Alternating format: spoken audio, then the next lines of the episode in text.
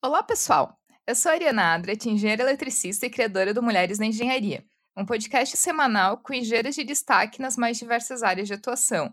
Durante as minhas conversas com elas, vamos falar de seus projetos, carreira, novas tecnologias, cases de empreendedorismo e muito mais. Eu tenho certeza que vou aprender muito em cada episódio, espero que você também.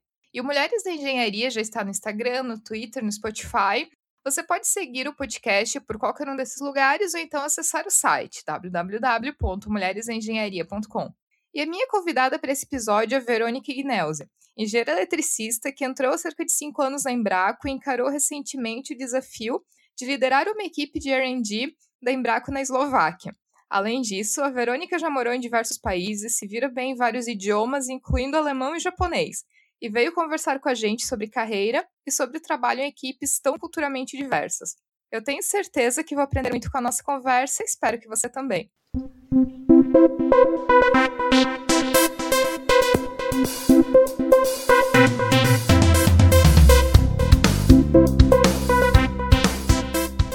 Verônica, seja bem-vinda ao podcast Mulheres da Engenharia. Muito bom te receber aqui para conversar com a gente, falar de um assunto tão legal que é questão de multiculturalidade. Obrigada, Ariana. Obrigada pelo convite. Eu adorei a ideia do teu canal, né, de, de ter um ambiente de comunicação para a gente abordar, abordar vários temas relacionados às mulheres na engenharia e além. Eu queria também cumprimentar e agradecer quem está ouvindo a gente. E, Verônica, até para a gente começar e para te conhecer, tu pode contar um pouco da tua carreira, desde por que tu escolheu engenharia até o motivo de hoje tu trabalhar e morar na Eslováquia? Bom, eu, eu então sou a Verônica, né? Eu tenho 34 anos, eu sou casada e tenho um cachorro.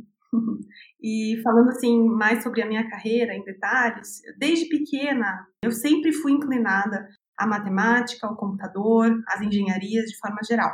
É, a priori, eu estava mais tendendo a escolher engenharia da computação na época da minha do meu vestibular. Então, o marido da minha mãe, que era que é engenheiro eletricista, ele me inspirou então, ele abriu as portas para mim da engenharia elétrica.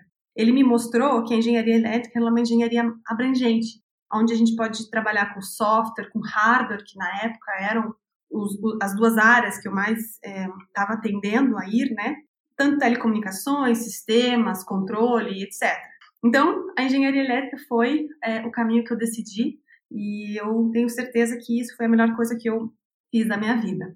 Então, eu sou formada na Engenharia Elétrica da Federal do Paraná, na turma de 2007, e no meio do caminho é, da engenharia, eu fiz um intercâmbio na Universidade de Karlsruhe, na Alemanha, onde eu passei um ano estudando e fazendo um estágio é, também na área técnica, né?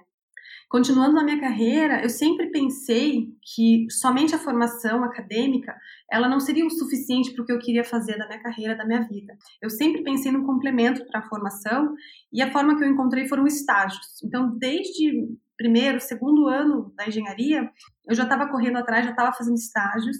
Então, foram cinco ao total durante os meus anos de engenharia, sendo dois fora do Brasil, um nos Estados Unidos e um na Alemanha. Para mim, foi importante eles terem sido curtos, né? Porque foram os anos de engenharia, mais todos esses estágios e morar fora. E o fato deles ter sido curtos fizeram com que eu pudesse fazer vários e que eles fossem diferentes. Então, cada um me agregou de uma forma diferente. Então, como eu falei, eu me formei em 2007, né? E aí eu estava trabalhando como assistente técnica. Depois eu comecei, a, depois eu fui para uma outra empresa, trabalhei com logística e depois comecei, de fato, a minha carreira como engenheira de produto. São mais de 10 anos trabalhando com desenvolvimento de produto. Eu comecei trabalhando numa empresa japonesa, em Curitiba, é, onde eu já comecei a estudar japonês. Nesse meio tempo, fui enviada para o Japão, onde eu trabalhei um ano na matriz da empresa, no desenvolvimento de, é, de produtos elétricos, eletrônicos para automóveis. Voltando do, do Japão, eu fui morar no interior de São Paulo, onde eu trabalhei como engenheira de produto e depois líder de projetos para implantação desses produtos é, no Brasil. Então, de líder de projeto, fui para a Embraco como líder também de projeto, depois evoluí para líder de equipe, líder de portfólio, depois eu fiquei, virei senior manager de portfólio e hoje sou senior manager aqui da planta do R&D da planta da Eslováquia. Então é onde eu estou morando aí desde agosto do ano passado. É legal até te ouvir falar, porque assim, né, nessa tua trajetória, tu não morou só no Brasil, né? Então tu passou por Japão, tu passou por Alemanha, tu passou por vários países até chegar hoje na Eslováquia. E são países que realmente são países bem diversos. É diferente quando a gente diz, por exemplo, de alguém que já morou em três países, só que morou, por exemplo, Estados Unidos, Canadá, é, ou morou em, assim, todos eles países com uma cultura muito próxima. E tu não, tu realmente morou e trabalhou em países com culturas extremamente diversas, né? Então isso é uma coisa que eu acho que vale ressaltar, assim, que é bem bacana dessa tua trajetória. E assim, outra coisa que chama atenção disso que tu falou, Verônica, é que tu já começou com uma atuação como líder ainda aqui no Brasil, como líder de projeto, líder de equipe, e que é agora tu atua como líder de equipe na Eslováquia. Como que foi essa experiência primeiro de assumir liderança, né, mesmo sendo aqui no Brasil, e o que que tu vê de diferenças ou principais pontos entre assumir a liderança de uma equipe aqui no Brasil e assumir a liderança de uma equipe no exterior? Ninguém ensina nas escolas a ser líder, na engenharia muito menos, né? Então a liderança, liderança de pessoas é algo que sempre surpreende todo engenheiro que passa de um engenheiro pleno, sênior, para coordenador, supervisor, líder, como for. Então, é, obviamente você vai aprender muito na prática, né? A Embraco tem, ela tem processos de desenvolvimento de liderança que são muito interessantes. Eu tive a sorte e a honra de poder participar de vários interessantes que contribuíram muito para minha carreira e para minha vida. É, e obviamente, né, estar sempre com os seus sensores ligados ao, ao máximo para você entender mais as pessoas e você tentar, na medida do possível, extrair o melhor delas, né? Falando aqui da minha equipe na Eslováquia, né? Como eu falei, a Eslováquia é o, é o quarto país que eu moro. Só antes de entrar em detalhes da, da equipe, eu queria falar um pouquinho sobre o lugar, né? Que não importa que eu morei em vários lugares, como você mesmo falou, são lugares muito diferentes. Então, morei nos Estados Unidos, na Alemanha, no Japão e agora na Eslováquia. Obviamente, cada lugar ajuda você a acumular experiências né, e conhecimento para o próximo, de certa forma te impulsiona. Ainda assim, é como se começasse do zero. Se começa do zero, porque cada lugar é um lugar.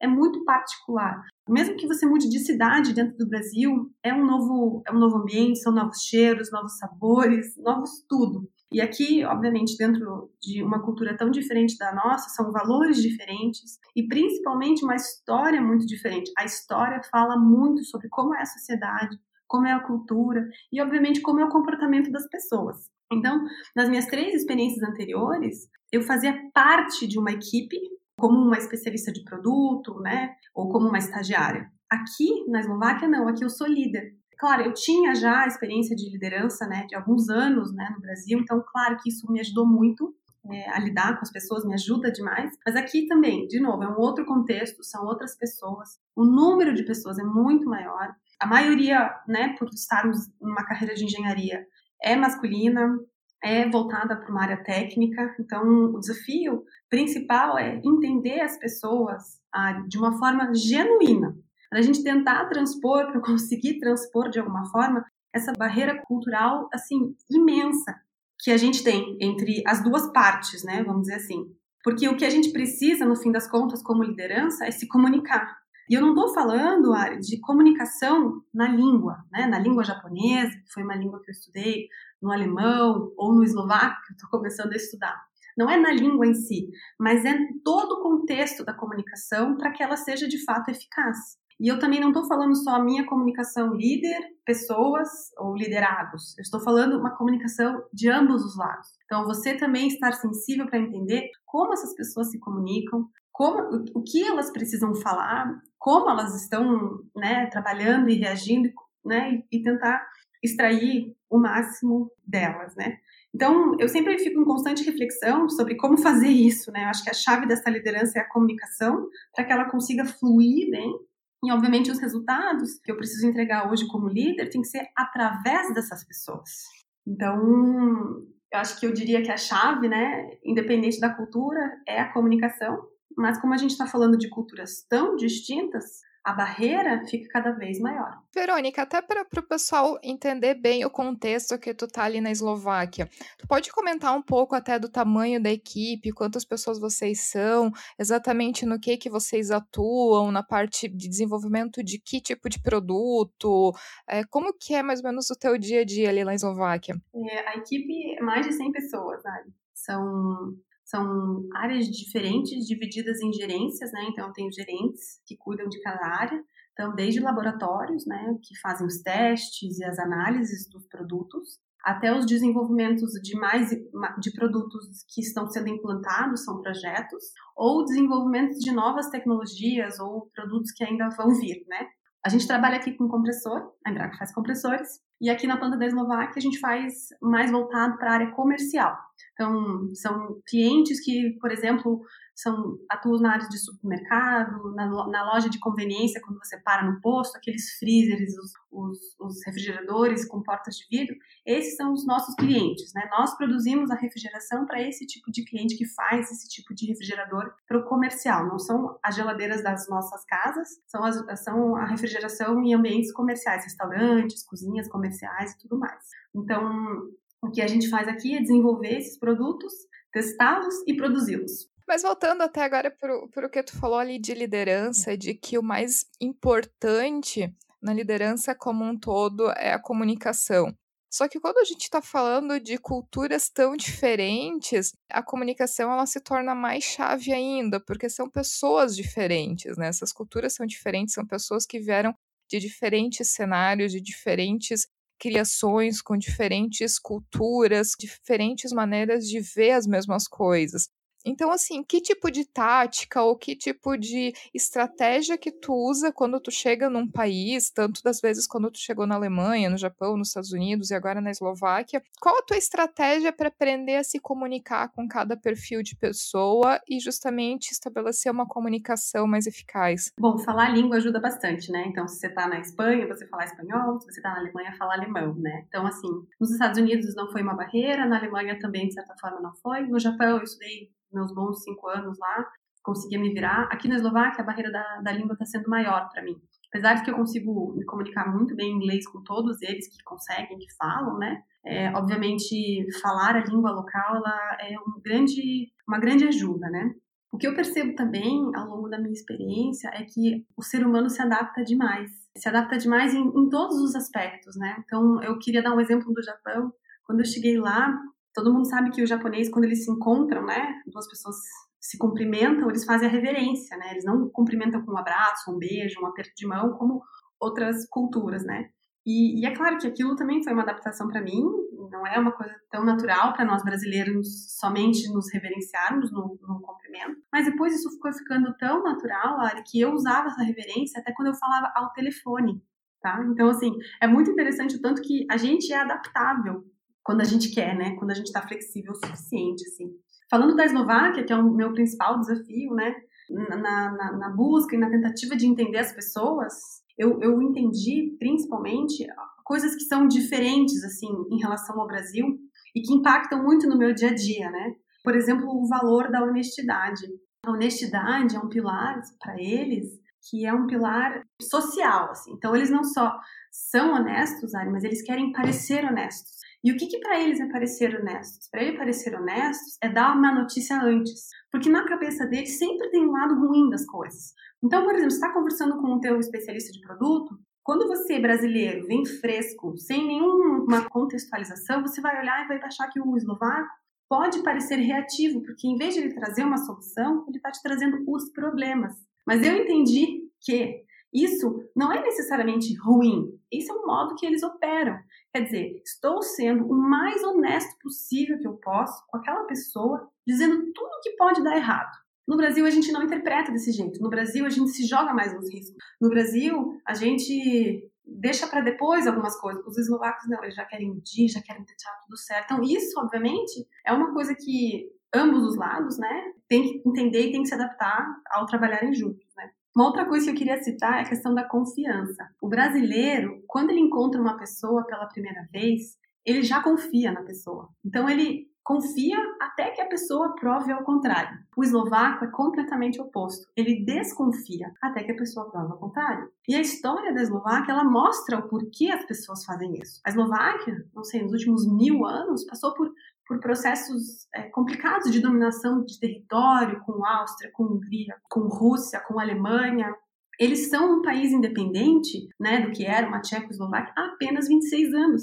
Então você imagina, pessoas da nossa geração que estão vivendo hoje, jovens, viveram num comunismo onde qualquer um podia dedar o outro, podia ser espião. Então assim, é melhor você desconfiar até você poder confiar. Então você imagina o peso da história hoje em pessoas tão jovens, né? Então, isso, essa tradução, ela é muito importante, é, não só da língua, de, de, né, efetivamente, mas, assim, o contexto e a história. E é claro, né, que dentro, né, falando de liderança, dentro de cada cultura, dentro da cultura, há os indivíduos. Cada indivíduo vai ter as suas necessidades particulares. Então, eu falei já, eu tento manter os meus sensores sempre apurados, minha sensibilidade ao máximo, para eu tentar perceber, né, e extrair o melhor que eu posso das pessoas.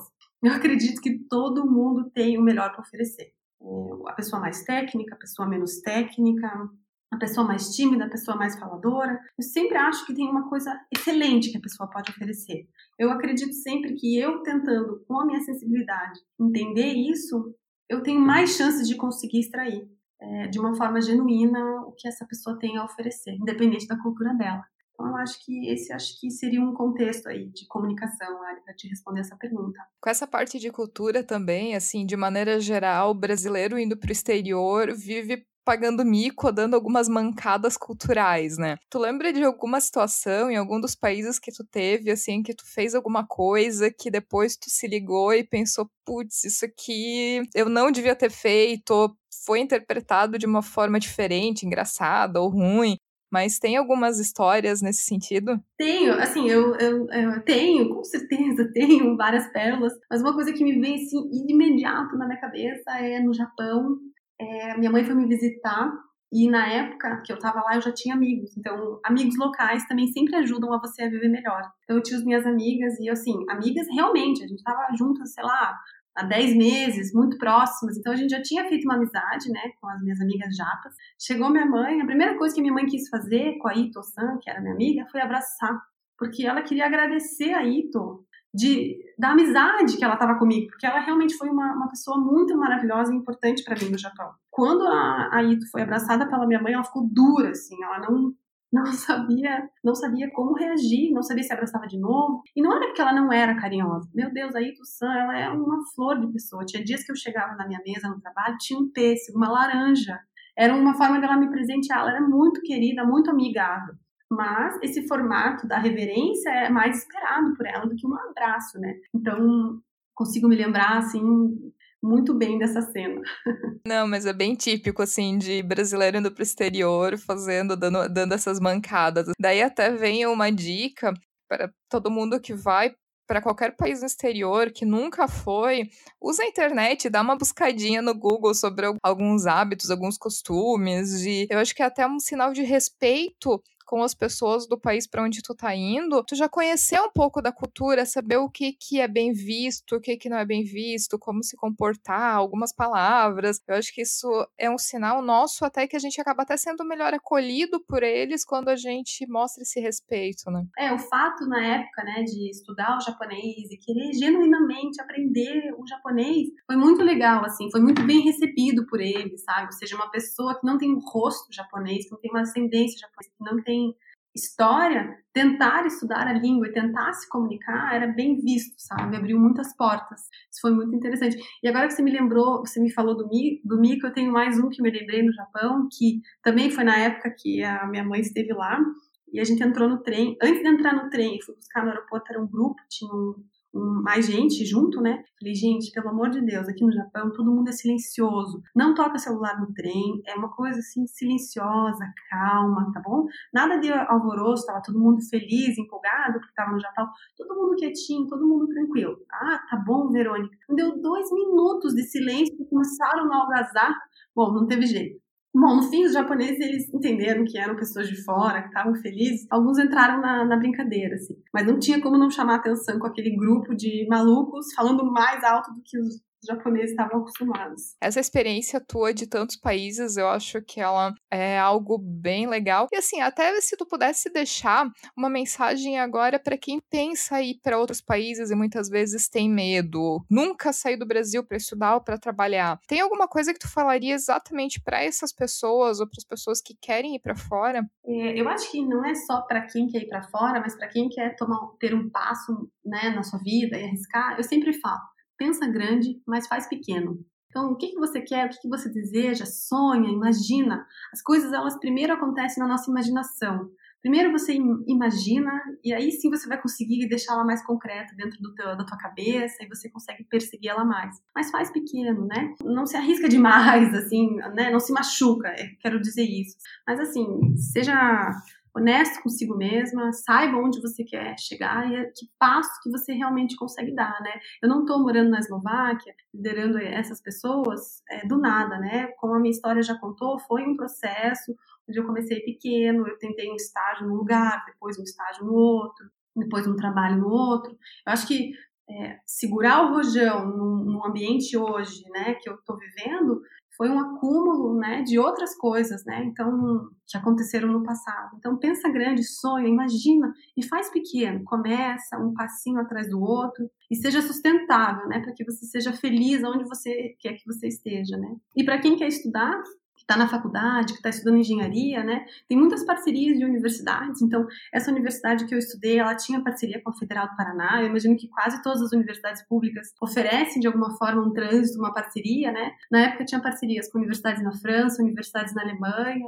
Então, assim, começa também a estudar uma segunda língua, né? Óbvio, inglês, depois um francês, uma outra língua. Com certeza vai te ajudar você conseguir uma bolsa, de um mestrado, de alguma coisa, e aí vai começar a sua vida, né? E aí você vai dando os seus passinhos para depois você dar grandes pulos. Outra coisa também que eu me lembrei, porque assim, de maneira geral, um conselho que as engenheiras que passam aqui pelo podcast, elas reforçam para quem, para os ouvintes, é a questão de estudar um segundo idioma, no caso o inglês. E tu é uma referência, porque não é só o inglês, né? Que nem tu comentou, tu estudou japonês, estudou alemão, agora tá estudando eslovaco. E muita gente ainda tá no básico, que é a dificuldade com estudar inglês. Então, que tática, como é que tu estuda outros idiomas? Qual que é a tua rotina de nesses anos todos, de todos eles, assim? Como que tu conseguiu de alguma maneira se educar a estudar tantos idiomas e ser fluente em tantos idiomas? Ari, eu sempre falo que o primeiro passo para qualquer coisa na tua vida é o desejo. Quando você deseja fazer uma coisa, querer é poder, né? Então deseje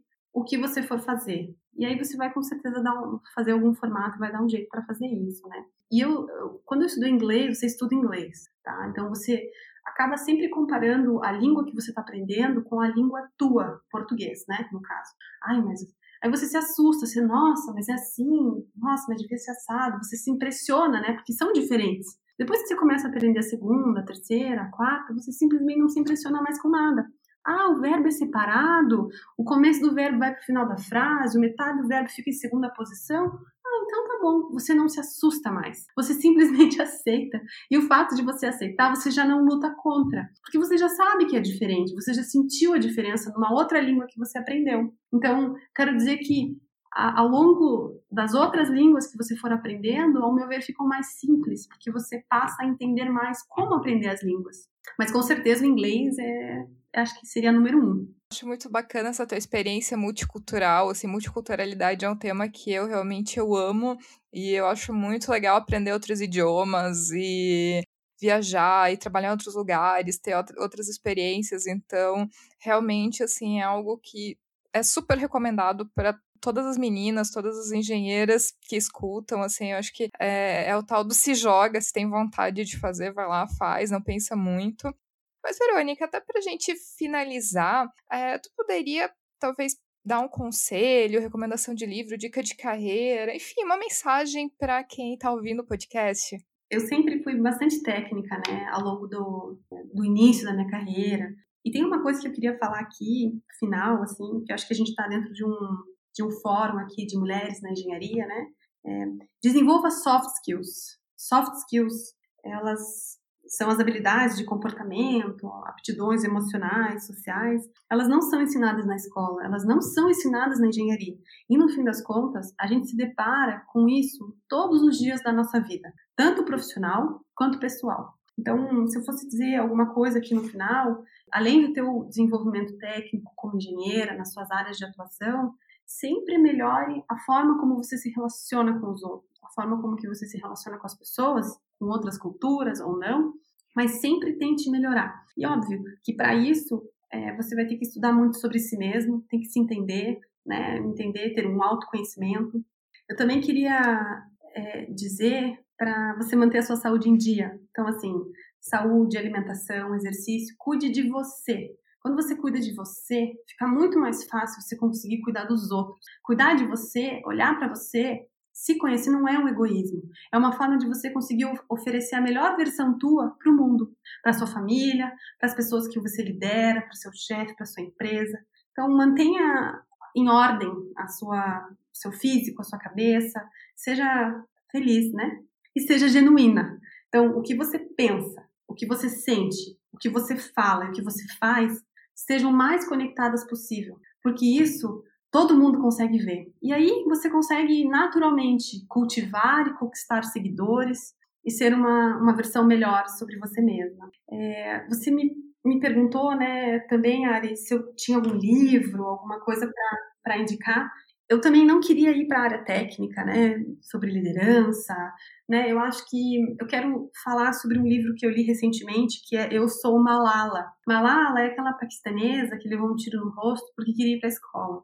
É, eu queria indicar esse livro para as nossas é, ouvintes, porque é um livro que não tem nada a ver com engenharia. Então, assim, a gente tem que ir muito além da engenharia na nossa vida, né? E é um livro que fala sobre o desejo de uma menina, né? Então, tá falando muito sobre ela querer estudar ela mesma, buscar isso, buscar esse conhecimento, não conseguir num mundo machista, num mundo complexo, é, que é o Paquistão. E o que impressiona muito para mim é pensar que como que em 2015, 2014, foi quando ela escreveu o livro, o mundo tinha esse tipo de problema. Como hoje o mundo pode ter esse tipo de problema? Meninas não são autorizadas a ir à escola. Isso é incrível. Então isso mostra o tanto que o mundo e nós ainda temos que evoluir ainda quando a gente fala do feminino.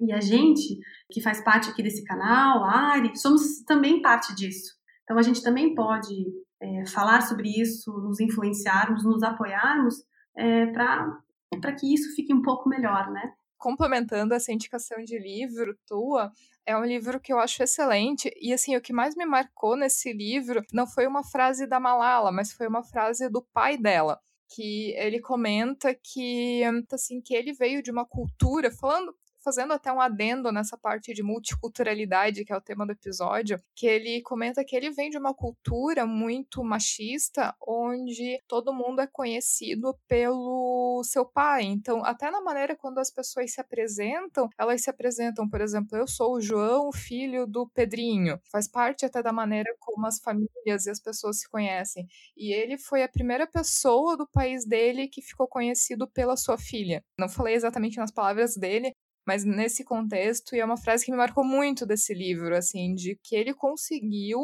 ser a primeira pessoa, o primeiro, a primeira pessoa do país dele a ser conhecido pela filha. Então mostra o quão revolucionário que foi o trabalho da Malala também, né? É um super livro, apoio totalmente a recomendação, vale muito a pena. Sim, é lindo, é lindo e, e eu é, adiciono a isso, né? Nós mulheres, né? Engenheiras, estamos tão ainda numa quantidade muito pequena ainda no, no mundo, né? A gente ainda tem muito para agregar, muito para muitas novas gerações para vir e aumentar também essa essa quantidade, né? Para a gente ver em melhores posições ainda nas empresas. Então, propor aqui que a gente se julgue menos, que a gente fale menos e que a gente se apoie mais, de uma forma geral, assim.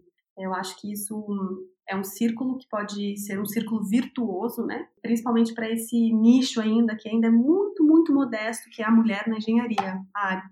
E o teu canal, com certeza, ele faz parte desse apoio, faz parte disso. Muito legal o teu trabalho. E, Verônica, até tu tinha comentado até do apoio que tu dá em relação a outras meninas é, na engenharia. Tu pode comentar um pouco disso, desse teu trabalho? Eu, recentemente, nos últimos quatro, cinco anos, eu tenho entendido, me conectado mais com a minha missão, mais de vida, e eu, eu quero inspirar e apoiar meninas na tecnologia. Então, está conectado, obviamente, com é, esse convite que você está me fazendo aqui. E eu conheci através do projeto Resgate, que é um projeto bacana que acontece em Joinville, que por sinal são engenheiros eletricistas que comandam o projeto, que é... Eu conheci a Ju, a Ju, ela é uma menina que eu conheci, apoiei junto com uma amiga financeiramente no colégio, né? A gente viu ela se, se formar. Depois ela fez cursinho, né? E não conseguiu entrar no, no, nos, nos vestibulares. E passou uns dois anos aí tentando entrar, né? Tendo que trabalhar, né? E ano passado a gente propôs para ela, eu, meu marido e algumas pessoas da minha família, para que ela saísse do emprego dela, então apoiar ela para que ela só estudasse. Então a gente financeiramente, moralmente, a gente ajudou ela. É, ela estudava na minha casa e ela foi uma menina muito esforçada, então todo o esforço dela foi recompensado, porque ela, de atendente de loja de concertos de televisão, ela passou para engenharia é, de produção na UDESC. E hoje ela é uma menina extremamente engajada na faculdade. É uma menina que hoje é minha amiga, né, que está, obviamente, indo para o segundo ano ainda de engenharia, tá se desenvolvendo e é quem eu quero continuar olhando, apoiando. E eu convido aqui a todas as ouvintes que puderem apoiem outras meninas, outros meninos, outras pessoas, é, não só no verbo, mas que também financeiramente possam fazer isso por outras pessoas, né? Às vezes não é tão caro, é pagar uma aula de inglês, é dar um apoio, ensinar um pouco de matemática, ajudar a escolher um curso que com certeza isso muda o mundo. Se cada uma de nós que estiver aqui, que estiver ouvindo, fizer por outra, a gente consegue mudar o mundo, é um círculo virtuoso. Eu tenho que admitir que, assim, até me arrepia te ouvir falando isso, porque é algo que eu acho muito importante, eu acredito muito, faz parte muito do, da minha maneira de pensar e de ver o mundo, e de que nós, engenheiras, nós temos que nos apoiar e apoiar outras meninas para que venham para engenharia também, que é uma carreira que a gente sabe, é uma carreira tão linda, né? É uma carreira que a gente ama tanto. Então, queria te dar os parabéns, queria te agradecer também aqui pela tua presença, pela tua conversa com a gente aqui no podcast. Muito bom te receber aqui. Obrigada, Ariana. Obrigada pelo convite. Muito obrigada. Adorei estar aqui, adorei falar. É, adorei falar com você, adorei conhecer teu programa. Parabéns aí pelo teu trabalho. E se você que está ouvindo tiver algum comentário, crítica ou sugestão, só enviar um e-mail para ariana@mulheresdaengenharia.com ou então acessar o nosso site www.mulheresengenharia.com e deixar o seu comentário. E se você gostou desse episódio, ficarei muito feliz se puder compartilhar com outras pessoas que podem gostar também. Um abraço e até o próximo episódio. Música